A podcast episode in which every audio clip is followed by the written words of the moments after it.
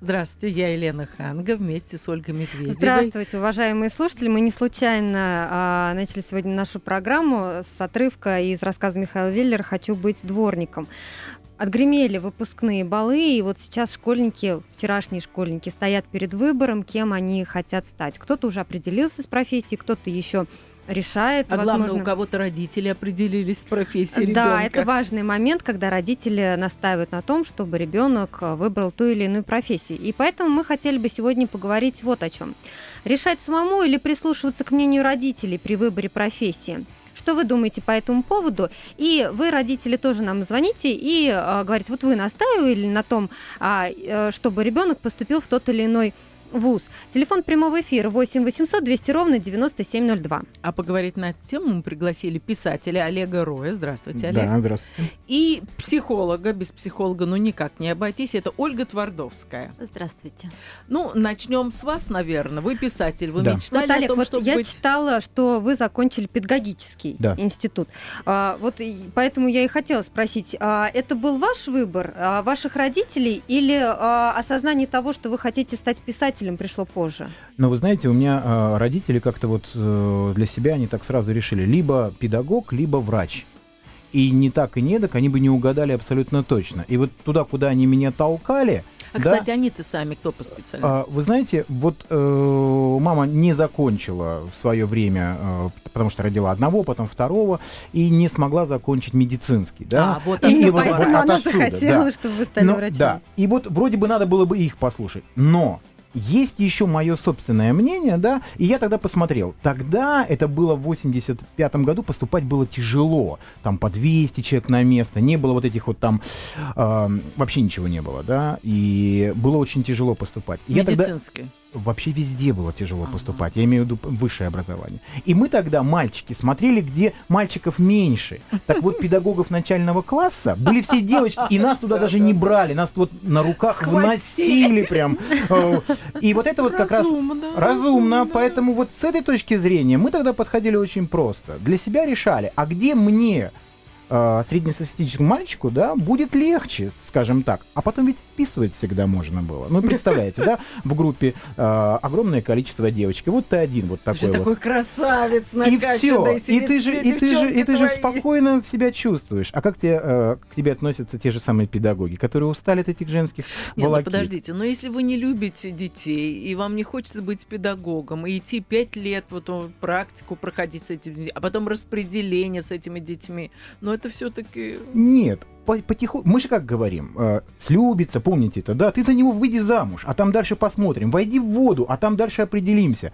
Так вот, когда первые лагеря уже пошли в пионерский, ты вдруг, я для себя тогда понял, что, а послушайте, это мое, ведь я же проработал почти три года, потом еще директором школы-интерната для детей-сирот и детей, оставшихся без попечения родителей. Это было сложно, но ведь работал, мне это нравилось. А потом еще почти год отработал замначальника народного образования города, да, и это тоже мне нравилось. А потом я на все плюнул, потому что пришел э, известный человек управлять и сказал, ох, теперь у нас все в стране пойдет по-другому. И я уехал в Швейцарию. Ой. А вот вы знаете, когда я поступала в институт, у нас вот на отделении журналистики э, было очень новым. Ну, только-только оно открывалось, и было престижно вообще на него поступить. Тогда это был Пензенский педагогический университет. А, и очень много а, студентов, абитуриентов, которые поступали на коммерческой основе. То есть родители решили, что мой ребенок будет журналистом, заплатили деньги. И вот нас набралось две группы а, по 30 человек примерно, а выпустилось через 5 лет всего человек 20. Потому Остальные. что многие, кто поступил на коммерческой основе, на первом-втором курсе отсеялись. И поэтому вот у меня вот вопрос, наверное, Почему Ольге Владимировне. Отсеялись, потому что они не хотели ни этих знаний, ни этой профессии. Они не хотели просто там учиться. Они пошли, потому что родители Родители попросили. настояли, да. Вот Ольга Владимировна, вот стоит ли вообще настаивать родителям? Вот вы знаете, я начинала свою профессиональную деятельность как раз с профориентации. Из того, что в каждом районе в каждом районе Москвы были школы, в которых э, проходила профориентация. Каждый школьник проходил три теста, которые первый тест MMPI, второй тест глубинное личностное интервью и тест IQ. И на основе этих тестов составлялся такой личностный портрет, когда каждому школьнику э, давался, давались рекомендации. Ну, вот, например, человек замечательно, родители хотят, чтобы он был экономистом, там, журналистом или еще кем-то, а он очень любит печь, готовить делать что-то такое, чтобы приносить удовольствие человеку. Но он об этом не знает и может не догадаться об этом всю жизнь и быть самым несчастным человеком в мире. Вот спасибо Елене, что она сказала о том, что а, как раз а, э, про психологов, да, про то, что психологи, и э, Олегу за то, что он сказал по поводу э, врача и э, э, преподавателя. Когда-то мой дед спрашивал, слушай, Ольга, говорит, скажи, пожалуйста, а кто ты такая? Ты, говорит, доктор или учитель? Я, говорит, не понимаю, что такое психолог. И вот знаете, вот эти вот две профессии, наверное, очень сильно соединились в этом. Про, вот то, что нет сейчас в школе профориентации, то, что нет э, направления для детей, это, конечно, большое упущение, огромное упущение, потому что очень многие люди идут в экономисты, когда они не экономисты, в юристы, когда они не юристы. А как вы, как психолог, можете определить, к чему предрасположен ребенок? Вот если ему ничего не интересно. Вот я могу про себя сказать. Я, когда заканчивала школу, я вообще ничего не хотела. Я вообще учиться не хотела. Я хотела играть в теннис. Вот и все. Меня все в жизни устраивало. Меня содержала Это поэтому, мама. Елена, вы свою дочку отдали заниматься теннисом. Вот поэтому, да. Потому что чаще всего реализованные свои способности, мечты родители реализуют через своих детей. Но я я так маме говорила, я ничего не хочу. Я, она говорит, вот ты будешь дворником. Я говорю, ради бога, потом меня все устраивает, я хорошо живу, мне мне вообще ничего не надо. И тогда она сказала, знаешь что, подруга, значит, ты принесешь мне через пять лет диплом о высшем образовании как хочешь. Хоть как в том анекдоте, хоть тушкой, хоть с кем-то. Но тут на столе будет. Это твоя обязанность перед семьей. А дальше можешь с ним делать, с этим дипломом, что угодно. Хоть выброси и работай, не буду повторять кем.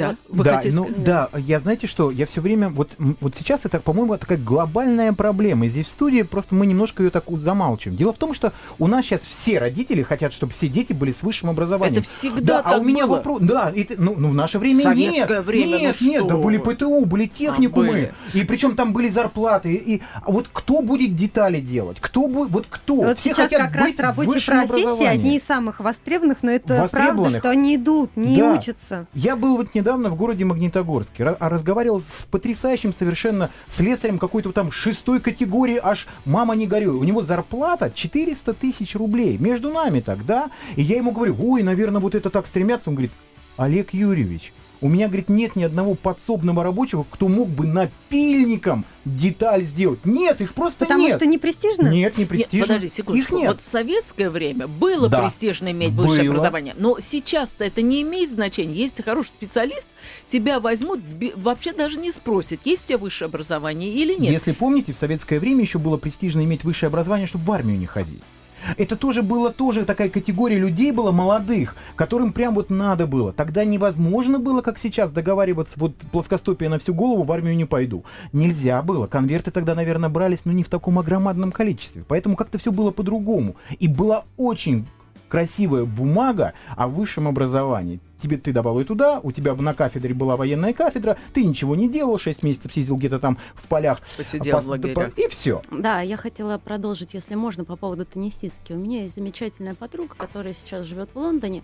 И у нее дочка, э, имея шесть языков и зная очень много всего, она говорит, я хочу быть инструктором по теннису. Моя мудрая подруга сказала так, замечательно, ты поработай инструктором по теннису, а потом ты определишься, кем ты хочешь быть.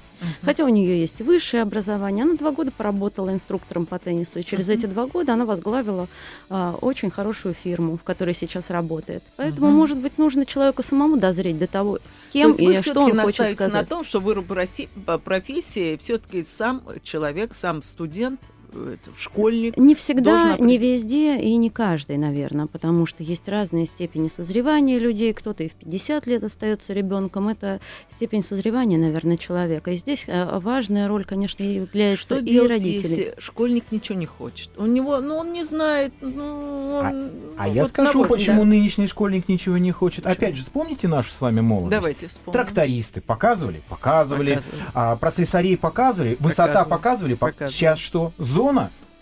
И, и исследователи, которые вечно пьют и больше ничего. А, а куда ребенку А сейчас стремиться? Где- еще есть. Ну вот да, и все ведь, ведь и все. Мы закончили идеологические вот вещи по поводу будущей профессии нашего ребенка. Родителю ведь даже некуда сказать, иди, а куда иди? Там вор, там уже посадили, тут следствие началось. Куда ребенку идти? Ребенок сам ориентируется. Они сидят вот такой маленькой кучкой, говорит, что? А тут говорит, программисты живут О, лучше всех. да. Пойду-ка я в программисты. Давайте мы сейчас прервемся на небольшую рекламу, после чего продолжим наш разговор. Телефон прямого эфира 8 800 200 ровно 9702.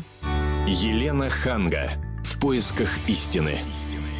Мы продолжаем решать выбор профессии школьника, решать самому ему, эм, чем заниматься всю оставшуюся жизнь, или прислушиваться к мнению родителей. И наши гости писатель Олег Рой и психолог Ольга Твардовская.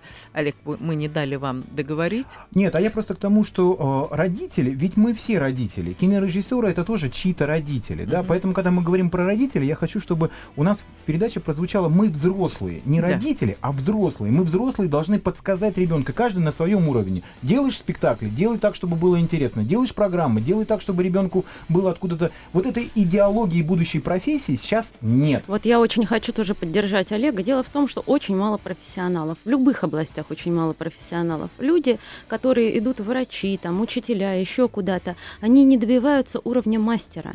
А мастер, он везде хорош. Сколько экономистов а, выпускается, и сколько из них хороших экономистов, сколько бухгалтеров выпускается, и как мало настоящих бухгалтеров, которые относятся к своей профессии творчески, потому что это творческая профессия. А вы считаете, вот возвращаясь к коллегу, что молодые люди захотят стать, э, там, выбрать эту или иную профессию, потому что они по телевизору видят эти фильмы, правильно? Но сейчас же у нас есть передачи, сериалы идут, там, «Земской врач», или сериал э, «Менты», или сериал, вот такие просто по профессиям. Вспомните еще сериал, там, опять, про врачей, очень много у нас сериалов, и Интерны ситкомов, там и интерны, были, и так там, да, далее. да. Вот, считаете ли вы, что это вдохновит школьников на то, чтобы пойти во врачи, там, милиционеры и так далее? Я считаю, что это абсолютно точно вдохновит. Мало того, смотрите, мы далеко не... Вот я, каждый должен начинать с себя. В Тамбове начали уже четвертый год подряд, делаем мюзиклы, набираем туда детей без профессии, то есть они еще учатся. Но ребенок год, осуществ- когда он выходит на сцену, он уже понимает, что, наверное, это мое или не мое.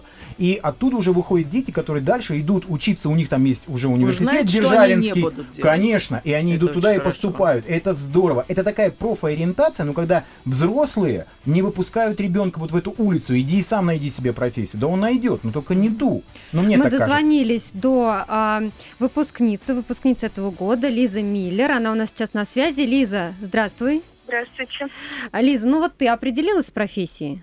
Да, я определилась, я собираюсь стать журналистом. То есть наша будущая коллега. Да. А почему журналистом? У тебя в семье кто-то журналист? Нет, у меня в семье никого нет журналистов. Я просто сначала... Мне нравилось фотографировать, и как-то это переросло в письмо. И вот э, я решила стать журналистом. Ну, посещала школу журналистики, ходила на курсы, и вот так решила. А родители, кем тебя хотели бы видеть? Ну, родители поддерживают меня. Поддерживают. То есть они не Да. настаивали, чтобы ты стала врачом или еще кем-то? Нет, нет, конечно. А- Есть у вас какое-то представление? Ну вот, например, пройдет несколько лет, и вы стали уже журналистом. Вот где вы Мгм. будете находиться? Что вы будете делать? Как вы представляете себе вот эту профессию свою журналиста? Как представляю, ну, я планирую работать в газете, а, вот, э, в телевидении не хочу идти на телевидение, Это почему? это? на радио, не знаю. Ну, вот у меня такая мечта, что я буду работать в печатном деле. А вы уже писали что-нибудь? Ты вот, когда ходила в школу юного журналиста, ты публиковалась? Ты понимаешь примерно, что это Да. за труд? Это, в общем, очень тяжелый труд, сейчас буду Да. отговаривать. Ну, конечно. Я сначала снимала, фотографировала на показах, а после этого я писала репортажи, А, также была вот а, на школе русского репортера, там тоже писала репортажи. Ну вот сейчас а, для... Так, как называется. Ну, в общем, писала, да, в интернете публиковалась. Ну скажи, а если бы тебе родители сказали, Лизочка, я бы хотела, чтобы ты пошла по моим стопам. Ну, я не знаю, я не представляю себе, потому что мне так не скажут.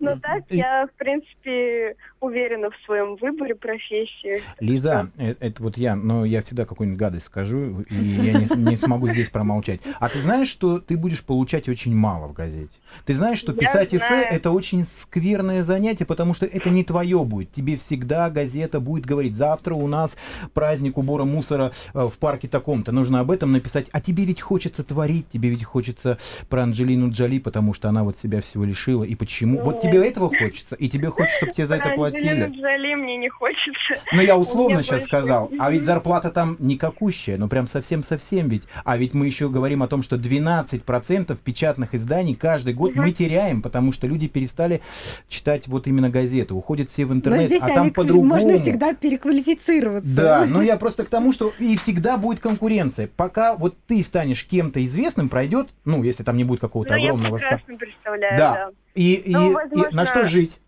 Вот возможно, вопрос мой. На если что не жить? Получится, возможно, если не получится реализоваться в России, придется уехать за границу. Возможно, так. Ничего себе, но ты понимаешь, что надо знать другой язык, ведь э, очень да. сложно. Если ты пр- Конечно. программист, можно, в общем, без языка обойтись, Да. но журналист должен знать Я иностранный в совершенстве. а еще специфику страны, куда ты поедешь, а еще там кем-то быть на, на слуху. У нас есть пару-тройку известных нам людей с определенного канала, которые живут на несколько городов, но их там просто любят, верят. и Мне нравится оптимистичность. И э, Я тоже хочу да. за Лизу заступиться, потому что она молодец. Она хочет, она пошла, она выступила, она знает, что она будет делать через несколько лет после того, как станет журналистом. И тут самое главное не бояться и не, не, не страшиться маленькой зарплаты, того, что все начинают с маленьких зарплат. Первое, что происходит, это опыт, который будет бесценен для вас. Да, я считаю, что главное любить свое дело, и тогда все получится впереди. Лиз, А мы если- желаем тебе удачи. Да, мы желаем удачи. Спасибо, Лизочка. Спасибо. Всего самого Да, доброго. до. Но, вы знаете, как мама, э, которая все-таки хочет добра, как мы себе, как взрослые люди себе это представляют, мы начинаем думать, ой, журналистика, работа не найдет. Это один вариант. Или, если она там занимается политической журналистикой, а, все это ангажировано, сейчас ей начнут указывать, зачем тебе это надо, лучше давай возьми профессию, которая во всем мире востребована, ты всегда найдешь себе работу, опять же, как программист или как врач, например, и так далее. И мне кажется, родители, э, зная все это, должны объяснить ребенку, что вот эти все вот я буду писатель, а то, что писатель вообще неизвестно на что живет, потому что его никто не публикует, или ему начнут указывать, как писать, а он будет говорить, нет, ни за что, у меня там свое убеждение, буду лучше писать в стол. А кто будет содержать этого писателя, пока он пишет в стол? Не, вот не представляете, какое количество каждый день писателей мне там отписывается. Я хочу выпустить свою книгу и вот на это жить. Я говорю, ну как? Ну как можно на тираж полторы тысячи в год, который продается, жить, если ты получаешь это 20 копеек с книги? Ну как? Вы как вы можете жить на три с половиной э, тысячи рублей год? Вы не можете этого себе э, позволить. Олег, ну ведь вы тоже с чего-то начинали. 26 лет тому назад, простите меня. Ну, 26 сейчас Ну, уже все когда-то начинали, Ну, 20 и лет я- назад или 26 лет назад 26. Какая Нет, разница? смотрите, и у меня, у меня, я абсолютно четко для себя тогда решил, что на писательскую зарплату я жить не могу. И я ведь начал заниматься другим. Я пошел и стал учиться на экономиста. Это были курсы. Я э, в банковское дело полез. А как же? Ну а как? А как жить-то на что? У меня же семья. Вот девочке, ей хорошо, Лизочке. Знаете почему? Она все-таки выйдет девочка. замуж, да? Она выйдет замуж. А мальчикам, знаете, как сложно? Ему ведь, он ведь ответственный за будущую семью, за ребенка. Вот мне приятель, он пианист, он говорил, что невозможно прожить только, как композитор, да, невозможно прожить только на то, что ты сочиняешь, потому что ты один раз сочинил, там мучился год, и потом большой вопрос, что это еще кто-то будет исполнять, какая бы ни была эта гениальная вещь. То есть обязательно надо искать какую-то работу, или там он топером работает, в каких-то клубах играет, или он, ну, при- преподает, это- но это очень повезет, если тебя возьмут преподавать. Но вообще-то вот так даже не посоветуешь человек. А ведь сколько труда в консерваторию надо закончить, или там музыкальное училище, столько вообще они вкалывают. А вот на выходе э, это, в общем, несчастные люди. А балерина Ну. хочется крикнуть мне. А балерины. Когда вот эта маленькая девочка, ее ломают Да, ведь там лет. всю с пяти лет, да, я уже не говорю про гимнастику. Я, на, я, я не знаю вообще, как себя там Кабаева и наши вот все умнички себя сейчас чувствуют, да, но мне кажется, скверно как-то. Мне так Тяжело, кажется, это очень тяжело. а балерина, а потом будешь ли ты примой? Она же одна. Роди- родитель должен понимать, или ты должна себе отдавать четко, а вдруг не я, а вдруг подскользнулась, а вдруг нога. Нужно еще что-то уметь, нужно правда что-то уметь. Самое главное для девочки уметь быть хорошей женой и хорошей матерью. Мне кажется, вот это самая лучшая профессия на Ну вот, сегодняшний день. начинается. А я так, а правильно, ну а как? Так, Олег, Ну. даже не начинайте. Это не профессия. Это не профессия. Вы Ну, еще сегодня мы просто разговариваем да, про профессии. да. Удачно выйти там. Телефон прямого эфира 8 800 200 ровно 9702. Вот вопрос к психологу. Должны ли все-таки родители корректировать желания своих детей, которые хотят стать балеринами, актри- актрисами, звездами? Ну, я хочу сказать, обязательно ответить на этот вопрос. Дело в том, что если родитель хочет осуществить свою мечту через ребенка, ну, например, Это я вы не стал врачом, говорите, нет, это это, про знаю. любого человека, который находится здесь, и очень про многих людей можно сказать. Я э, потому что, да, э, и когда э, человек осуществляет мечту, то он должен понимать, что он осуществляет свою мечту, а не осуществляет мечту ребенка. Поэтому очень важно понять, что хочет сам ребенок к чему он предрасположен. Если он все детство рисует, у него получаются прекрасные комиксы, а мама говорит, да, замечательно, но вот я всю жизнь хотела быть врачом, и ты пойдешь работать врачом. Нет, там о другом я говорю. Вот он рисует эти комиксы, и он должен понимать, что это не востребованная профессия. Вот он рисует, а мама должна сказать, ты имей в виду, что ты заработать этим не сможешь. То есть ты будешь сидеть на нашей с папой шее ближайшие 20 лет.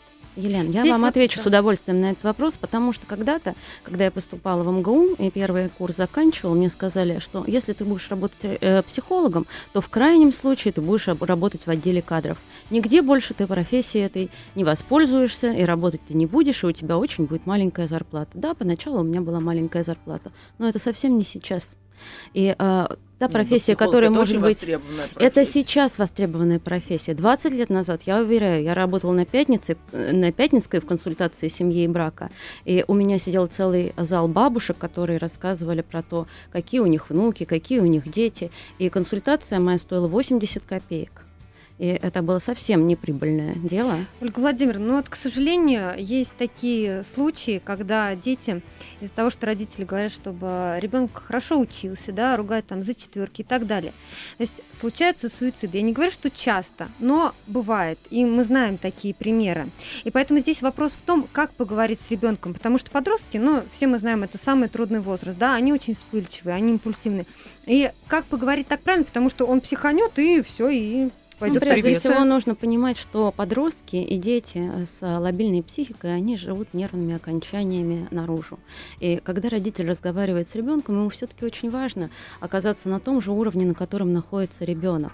И э, важно понимать не только это, но и то, что э, четверку или тройку он получил по математике. Это математика хромает, а не он плохой. И для этого нужно донести ребенку, что это не ребенок плохой, потому что он по математике хромает, а только подтянуть математику для того, чтобы его жизнь стала лучше. И объяснить почему. Ну, наверное, так, если просто на простом примере. Э, Сейчас мы уйдем на... Нет, чуть Нет? позже. Я объявлю еще раз телефон прямого эфира 8 800 200 ровно 9702.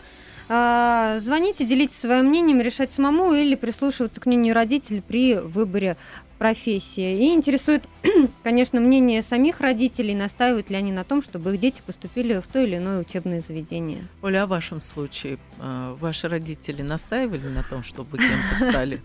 Я расскажу. Дело в том, что вплоть до 11 класса я хотела стать дизайнером одежды. А, но мама сказала, что для этого, ну, вообще для этого нужно было ехать в Москву, но мама сказала, что она меня не отпустит. И поэтому пришлось э, выбирать из чего-то другого, э, хотелось какой-то творческой профессии, и тогда я остановилась на журналистике, потому что это профессия, которая стояла на втором месте для меня. Вот, А для так я мамы? поступила. Э, Мама охотно согласилась. Для мамы а, было важнее мое местонахождение, то есть чтобы это было недалеко, чтобы это было в родном городе, чтобы я никуда не уехала. Для нее был принципиально важный момент. Потому что она не хотела, чтобы я э, так далеко уезжала из дома. Вот, поэтому я осталась. В общем-то, я, конечно же, не жалею о том, что я поступила. Я училась с удовольствием, и сразу после э, института я вот пришла в «Комсомольскую правду». Вот здесь я хочу рассказать очень маленький пример. Ну, это просто случай из практики. Приходит ко мне маленький мальчик и говорит, вы знаете, я не хочу ходить в школу. Я говорю, почему, Сережа, ты не хочешь ходить в школу? Он молчит. Я говорю, тебе школа нравится? Он говорит, нравится. А учительница нравится? Нравится. А ребята нравятся? Нравятся. А кто тебе из ребят не нравится? А мне не нравится Саша. А почему он тебе не нравится? Он меня обзывает. Он меня обзывает дурачком. Я говорю, а ты покажи на, на Сашу, представь себе, что он стоит перед тобой. И поставь пальчик и скажи, дурачок. Он вот так вот поставил пальчик и говорит, дурачок, дурачок. Потом говорит, а, это же он дурачок, а не я. Дело в том, что ребенку очень важно, чтобы внутри себя он считал себя хорошим, он считал себя целостным, чтобы внутри у него не было ощущения того, что он плохой, он плохой по сути. У него может хромать математика, у него может хромать какие-то предметы, но он сам по себе прекрасный. Вот, я, я еще, мне как всегда, у меня, я же в своей лодке плаваю, вот. Еще что у нас плохого происходит с детьми, которые а, отдали 5 лет, 4 года, 6 лет. Они потом приходят. Приходят и очень хотят видеть а, себя где-то. А там уже сынок вот этого, а там уже вот так вот. И он понимает, господи, актеры уже не актеры у нас, потому что, оказывается, это просто какие-то люди, да? А, а извините, мы сейчас прервемся на рекламу, а потом э, мы закончим. Э, это был Олег Роль, наш писатель. Елена Ханга. В поисках истины.